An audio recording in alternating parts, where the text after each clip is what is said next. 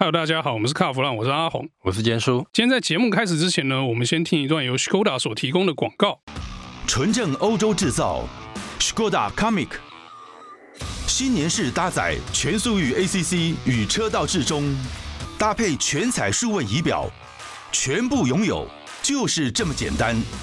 生活修旅新境界，Skoda Comic，Skoda 聪明的就懂。先说我们去年这个预测新品牌上市好像蛮成功的哦。你看，MG 跟 OPPO 都顺利的上市发表了嘛，开始卖车了嘛。那每年到这个时候，我不知道为什么都会听到一些奇怪的传言。今天我们好像又可以来聊一下这个即将在台湾有机会开始卖的品牌哦。但但是哦，我觉得这一次准确率有可能没有去年那么高了，因为这个还有待商榷。但是我最近呢，大概这一个月以来，我已经听到有三个品牌听说在明年又要。重返台湾，哎，应该是说两个品牌重返台湾，一个是全新的品牌。好，那我们接下来就来听一下这些品牌到底怎么回事哦。是，第一个我们要先讲什么？凯迪拉克。凯迪拉克这个很有意思啊，美国的高级品牌。老品牌，那以前在台湾就是欧陶二掐的代表嘛，对不对？对，它曾经呢一度由这个所谓的台湾通用，然后后来变成玉龙通用，那后来在大概二零零五年左右呢，它就收摊。那那个时候也出了蛮多不错的车子啦。其实它那个时候 CTS 那个四门的房车我还蛮喜欢的，蛮蛮帅气的。那 CTS 也有酷配呢？哎，对。很漂亮。其实凯迪拉克，大家印象中都是老品牌哦。可是其实它是一个还算蛮走在时代尖端的牌子哦。我们现在讲到凯迪拉克，大家印象中都黑头车嘛。可是其实呢，凯迪拉克在技术上面跟这个造型设计上面，其实一直都很前卫哦。那我们因为太久没看到凯迪拉克，现在凯迪拉克开出来，你会觉得说那是什么动画开出来的？其实应该这么说，凯迪拉克在通用集团里面的定位哦，他把所有的最新技术科技全部都放在这个品牌上面。讲白一点，就福斯集团奥迪了，哎，差不多这个意思啦。刚刚提到凯迪拉克，因为我最近有听说啦，好像有这个汽车的经销商啊。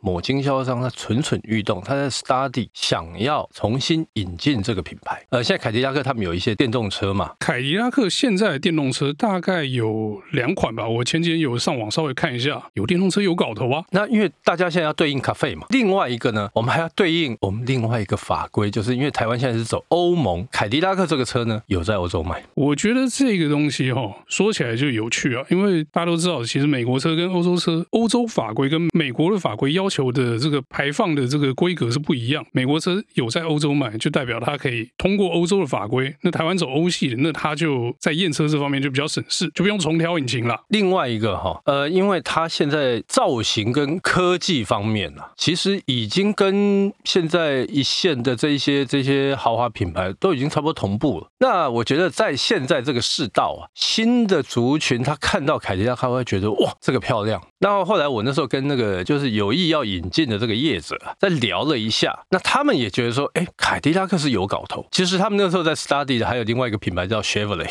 后来我跟他讲，Chevrolet 不要了，那个要进来的竞争对手跟价格带那个那个很难搞。其实雪佛兰我们之前也讲过嘛。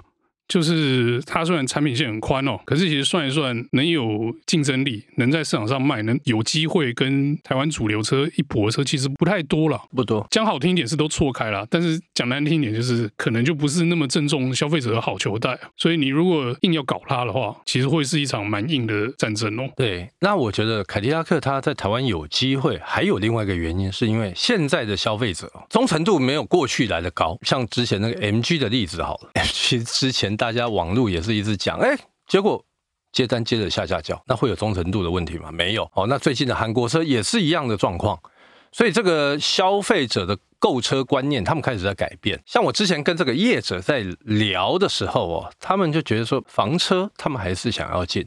啊，当然像 crossover 啦、SUV，这个都是他们的目标，所以他们接下来要引进的、有计划要引进的这些车呢，我觉得还值得让大家期待。而且最主要是，那我就问他说：“哎，那经销通路的部分？”他说：“啊，这个没问题，稍微改一下就 OK。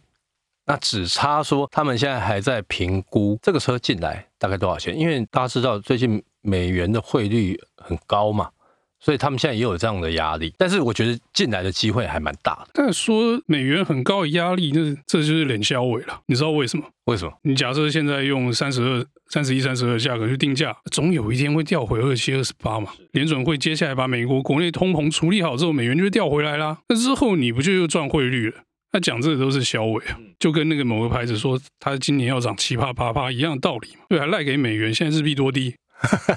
反正日系车厂他就跟你讲，哎，我现在是美元报价嘛，哦，通常他们是这样。那所以凯迪拉克，我觉得进来之后，当然他的目标对手哦，像 Lexus、双 B、奥迪这些，都在他的这个射程范围之内。他们的想法就是说，他要拓展是新的族群，他不要跟。既有的这一群 这一群人在这边搅和，因为搬不动了。那我不知道阿阿红对这个有什么看法？那就走 Volvo 策略就好了。Volvo 策略是？对啊，好，我们不管 Volvo 老板那个怎么跟原厂化 PARK 那一块哦，但我所谓的 Volvo 策略是 Volvo 车永远比人家大半台嘛，然后价格比人家少十万嘛，这跟 Lexus 初期的时候有点像哦。然后我是北欧高级品嘛，虽然说股权都中国的哈，凯迪拉克没有中国车的问题吧？没有，纯美系嘛。然后呢？车呢比你大零点七五号嘛，对不对？那价格的部分稍微便宜一点点，或是差不多，我觉得卖得动啊。那你如果先来那个炫的电动车先上。哇，那就帅了！电动车，我跟你讲，你第一个月你就可以发说，哎，我们接单三千张，可能要到明后年交车，二零二八年才能消化完。我觉得有机会啊。凯迪拉克，我目前掌握到的讯息大概是这样。那另外一个品牌也曾经在台湾卖过，叫雷诺，有趣了吧？雷诺这个就很好笑了。那雷诺为什么会开始传这风声？我也觉得蛮奇怪的，是因为他跟尼桑要分家吗？我是说国外的部分啊。国外的部分哦，他们在呃十一月底左右应该就会公布，就会抵定。要不要分家？OK。再者呢，因为最近其实雷诺以它的产品现在看的话，其实算一算还比 Nissan 还来的丰富，而且在这种呃推这个电动车的部分还蛮多的。哎，我最喜欢雷诺，其实是他们用在旧城区那个单座小电动车，那个好可爱啊。哦，巡警都在用的那个那个车呢，其实是跟尼桑共同开发的。那其实就是你以后的车啊。我以前不，以后我可能不会开那么大，因为那个对我来讲还是太大了一点。那就单座电动轮椅啊。提到雷诺呢，跟有一些听众讲一下，其实雷诺很早之前他曾经在台湾国产化过，那时候是三副汽车的时候，先做的这个红龙嘛。哦，就是商用车啊，接下来还有十一、十九这些车子，其实有一阵子它在台湾卖的还不错。那后来改成进口啊，那最后还是哎由这个裕隆接手嘛。大家就常在笑嘛，这个裕隆集团常常会把很多品牌搞砸了嘛。如今他又要回来，那目前我还不能透露是谁要做这个雷诺的部分，但是呢，现在可以确定的是，应该有机会在明年的初，因为他们现在也在等。等国外的跟 Nissan 之间的事情抵定之后，他们就大概在明年初或第一季，他们就要跟他签约了。哎呦，所以。关键是要不要国外要不要分家，而不是台湾条件好不好咯？是因为现在国外的部分也还在乱哦，为了这个要不要分家，两边还在乱，所以你现在如果跟他签，搞不好是等于白签了。分家之后说刚才不算，重来一次。对，重来一次。那因为人事全非，搞不好是重新来过。那所以他们现在在等。但如果说好，很多事情都抵定之后，他们就要开始进行签约的这个动作。最快最快，我估计啦。跟我听说的大概是明年的 Q1 应该就会底定品牌的重新再发表，应该最快应该是在第三季到第四季中间。哎，这听起来又好远了，而且是卡一个关键嘛，就是说你说的分家或者是不分家这件事情是，所以分不分家会造成它的变数。那这个发展的方向是说，假设分家了，他们就去签约；那如果不分家了，就不做了吗？不分家还是签，总之这个品牌它就是要做，但是他们现在就要等那个时间点。就像我刚才讲了嘛，你如果不管分家或不分家，他们里头内部还要再整顿一阵子。OK，所以分不分家这只是卡一个签约的时机的问题，而不是说会影响到要做或是不做的决策的问题。对，决策就是要做，这是确定的事情。但是什么时候要去签那个约，就要看国外原厂的时间。好哦，就是分家。不分家这件事情搞定，吵完架之后，董事会的人事确定之后，好，那我们来签约吧，应该是这种概念。那他们接下来进来的车子，当然刚刚有提到嘛，电动车这个是必要的。哦，这个就就如同刚刚所讲的嘛，就是为那些法规啊、咖啡的这个问题嘛。听说他们接下来有一些比较高性能的车子也都会进来，然后一些像 crossover 的车子，这个这个因为现在是趋势，所以这个都会进来。你说 crossover，我觉得可以啦，因为是高性能哦，之前都卖这样哩哩啦啦，它行销也不是做的说多好。没干 RS，你有没有开过？有啊，开过，还不错吧？还不错啊。对，但是那个车在最后居然不见。对。然后卖不起来，说囤在仓库里面囤很久，所以我觉得这个哦，对于产品的这个思维哦，可能有需要好好的这个升级一下，不然的话。产品再好也做不了。他们接下来就看嘛，接下来有什么样的产品，未来有什么产品，反正他们现在都在，我据我了解，他们现在都在都在规划当中。确定的是，第一波一定是电动车，这个是目前我知道的讯息。哎，那就高明了，第一个月就可以说我接单三千张，二零二八年交车。所以 你看到最后还是一样，就是用电动车，然后说我订单有多少，干嘛？这个这个我们我觉得我们就不管，但至少这个品牌它又回来了，让这个市场。消费者他们多了一个选择，但价格会多贵？哎，我不敢说。哎，过去雷诺真的很贵。我觉得价格策略就要看这个新的代理商怎么操作，因为雷诺本来就不是便宜车，这一点大家必须要有一个认知哦。那以前雷诺便宜，因为在台湾做那是国产车嘛，那现在纯进口，然后是法国高级品。好了，大家不要不屑，因为确实是这样的定位。你觉得它会便宜吗？我跟你讲，它的定价策略搞不好说奥迪可以卖三百万的车，我也要卖三百万，我还要卖三百三十万。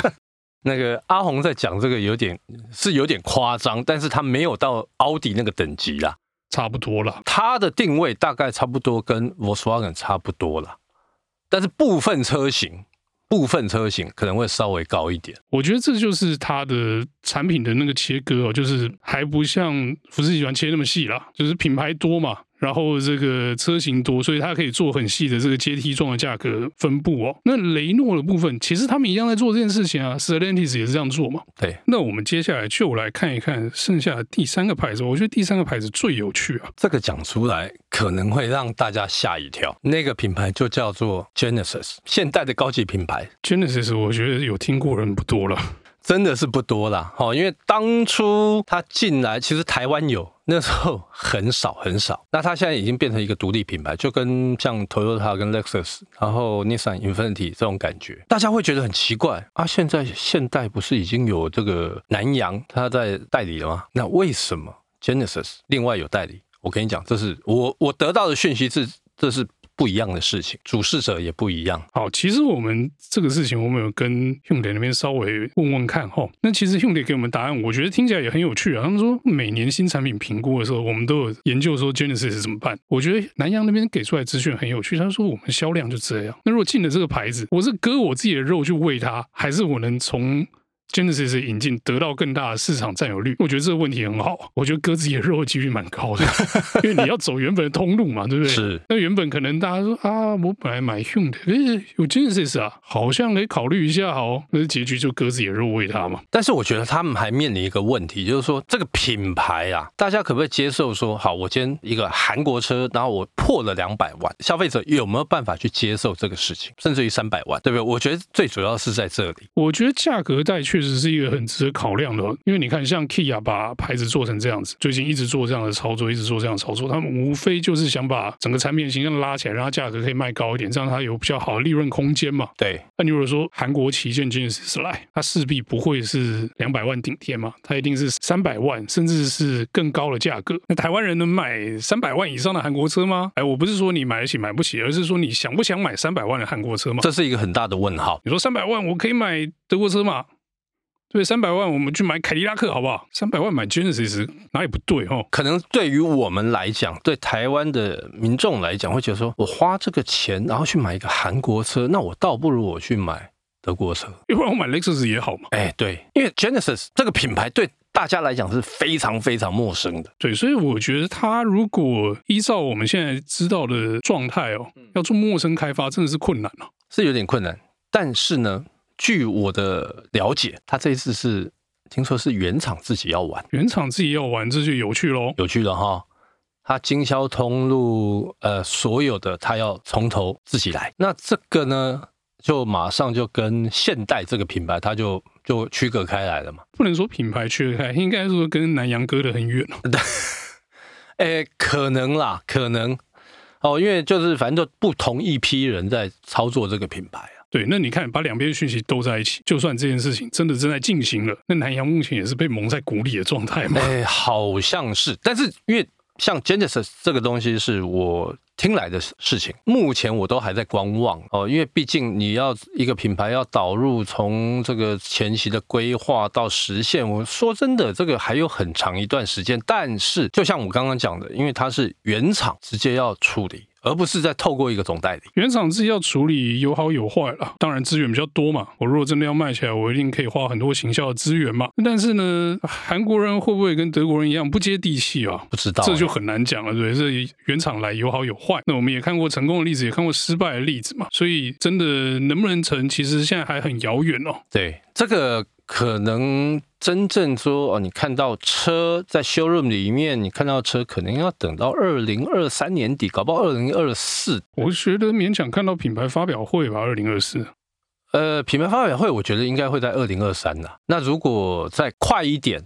车子可能 二零二四看得到了啊，只是说接下来他们进来之后，他们的产品策略是怎么样，价格策略是怎么样，这个就我觉得这个会影响到它日后啊，可能是这个品牌成功与否的关键。好，那我们今天有关这些新品牌的这个故事哦，也不能说故事，应该算是预言哦，就到这边告一段落，谢谢大家收听，谢谢。